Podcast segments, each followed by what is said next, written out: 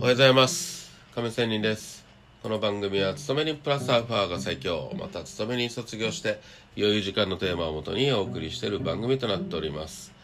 さて FX の話をしたいと思います。スクエアにするという話です。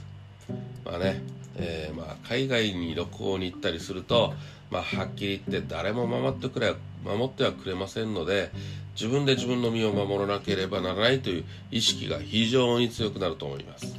正直に言って日本人はリスクへの対応に慣れていません。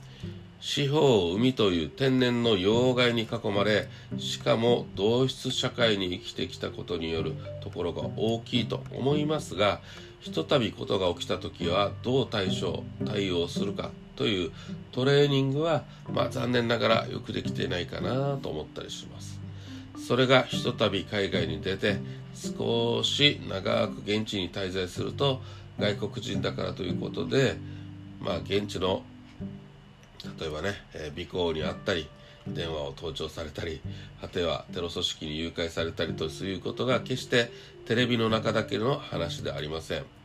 また疫病の感染の可能性も日本国内に比べれば何十倍何百倍も高いということはもちろんですよね、はい、日本人は綺麗好きですので。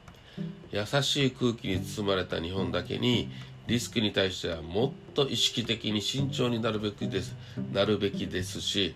日々のトレードにおいても今言ったようなリスクを含めてひとたびリスクが発生した時いかに行動するかをまあ事前に考えておかなければなりません。海とか山で避難した時のそれぞれの専門家のアドバイスは海で溺れたら沈んだら、まあ、海面は暗く見えるから暗い方へ泳いで行け。山で道が道でね迷ったら全体が見渡せる山の頂上を目指して行けと言ったりします。緊急時のリスクを逃れる方法っていうのはある意味意外でありながら動物的感に近いものがあるかと思います。そして、まあ、私が思う相場におけるベストのリスク対応というのはまず何しろ損得、ね、未練を残さずすっぱりとポジションをなしスクエアにすることだと思います。